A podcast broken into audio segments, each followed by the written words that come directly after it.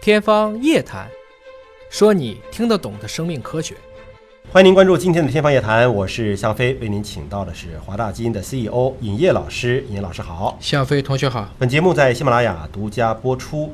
我们今天关注一种动物——斑马。我们知道啊，人类跟动物的这种驯化关系，原来肯定都是从野生关系来的。对慢慢慢慢慢慢养熟了，养熟了就驯化出来了。对那那句话不是说过吗？狼都是那些倔强的继续为狼了， 听顺人的要求的就变成狗嗯就了是。怂 的啊，就这就个喜就欢变成狗了。哎，那有一个奇怪的现象啊，斑马跑得又快，长得又帅，怎么至今就没有被人类驯化呢？对我们驯化的马没有一个是像斑马这种啊，斑纹长成这样的。我推荐的一本书啊，就是这个贾蒙德的这个《枪炮、钢铁与病菌》当中，他讲出了一个物种的这种到底在哪个大陆的分布，嗯，就决定了这个大陆能不能被统一。怎么会有这样的推论呢？欧亚大陆为什么能出来像罗马、像中国这样大的帝国？嗯，因为我们有马。六千年，人类就成功的把马驯化成了我们今天的坐骑。嗯只有骑兵解决了机动力。当时在没有热兵器之前，嗯在欧洲的重骑兵是无解儿的，嗯等于坦克嘛。而在蒙古也是依赖于这个本事，最后变成了我们叫蒙古铁骑，嗯啊，带着弓箭就统一了几乎整个欧亚大陆，斑马应该主要是在非洲大陆，只有非洲非洲大陆就没有帝国，都是部落，地广人稀，他们驯化了斑马，不就有可能产生骑兵了吗？这就是一个关键性的问题。嗯斑马没有在我们已知的人类历史上被驯化，当然比它更惨的是南美洲，嗯，南美洲没有马，也没有斑马。南美洲里压根儿没马。南美洲没有马，嗯南美洲只有。首先，你知道有一种动物叫魔，魔是什么？魔看着像一种猪一样的那个玩意儿，大家哦估计弄不了。嗯还有就是羊驼嗯啊，我们说的骑不了啊嗯啊，有大羊驼，有小羊 驼，这个也骑不了。所以整个南美就没有出来特别大的帝国，它嗯的印加帝国呀，其实都不大啊，就是在美洲出现的。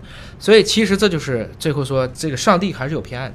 哪些物种能被驯化，这个东西也是一个偶然的。嗯十五世纪的时候，其实欧洲人已经知道了有非洲的存在，他们也一度信誓旦旦的啊，要把斑马驯化成他们的坐骑。嗯经过若干年的努力，都失败了。嗯其实五千种哺乳动物，真正能被人类驯化的哺乳动物是少之又少，鸟就更少了。嗯你比如说很简单的，到今天为止，我们也不认为猫被驯化了，嗯猫是不怎么搭理你的。嗯，倒是猫好像要把人类给驯化了，就是驯服和驯化还是两个概念。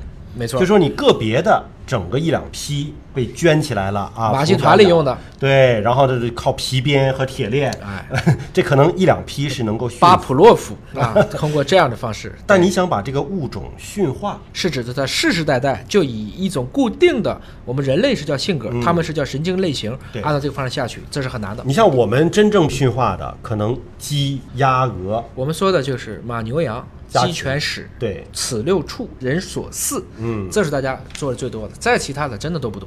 曾经有若干个很牛的人都要去驯服斑马，最后发现还是搞不定。嗯有一些物种，只要一把它关起来，比如说有些鸟，你只要一驯养，自己就撞墙了。嗯有一些鱼一出来自己就跳出来了，嗯他们是宁死不屈的，但不可能允许你去做。我本来是一个自由的动物，我绝对不能因为吃点东西啊，最后变成你的一种玩物 所以这个在动物当中也是有这种贞洁烈女的，是吧？啊、它这个还是很宁厉害死的不。屈的。那这个过程中呢，刚才你讲的那个概念也很对，驯服和驯化，我们也都看过这样《侏罗纪公园》里二，嗯就那只双齿龙，就是那个黑暗那个龙，嗯叫 Blue，就智商很高的那一它就是一只当时找了这几只小双齿龙当嗯中唯一一只亲人的，对，它跟人关系好，嗯但是它的孩子能不能继续保持亲人了？如果还能保持，并且稳定传代，这就是我们叫做驯化。嗯否则的话，只能是这一只被驯服了。它是一个特殊的突变，我们不能固定这个情况。嗯而且你不能低估了斑马的威力。狮子干不过长颈鹿，狮子也有很多被斑马踢死了，嗯因为被它的蹄子直接踢到它的头盖骨上的时候，一般的公狮子也基本上挨不了那么两下，就它的爆发力是非常强的，是这样子。嗯，奔跑速度也很快。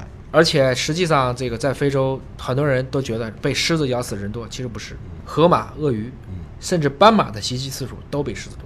放嗯荡不羁，爱自由。没有办法。换言之呢，它本性难移的动物而言，科学家给出了两种答案，第一种是在于我们花的时间不够，嗯第二种是不值得。嗯，驯化它干什么呢？你都已经有马，现在都有车了，现在辛辛苦苦的就因为斑马长得好玩就把它驯化掉吗？也是有一个最优解，哎，对吧？是这就样投入和产出最合适的那个已经被驯化得到了，对。也不会再投入更多的精力去驯化一个野性难服的了。所以有人说，不管斑马是黑底儿白纹儿，还是白底儿黑纹儿，人类驯化不了斑马，就把它做成了斑马线，天天踩。 踩到了脚底下。啊，感谢叶老师的分享，下期节目时间我们再会。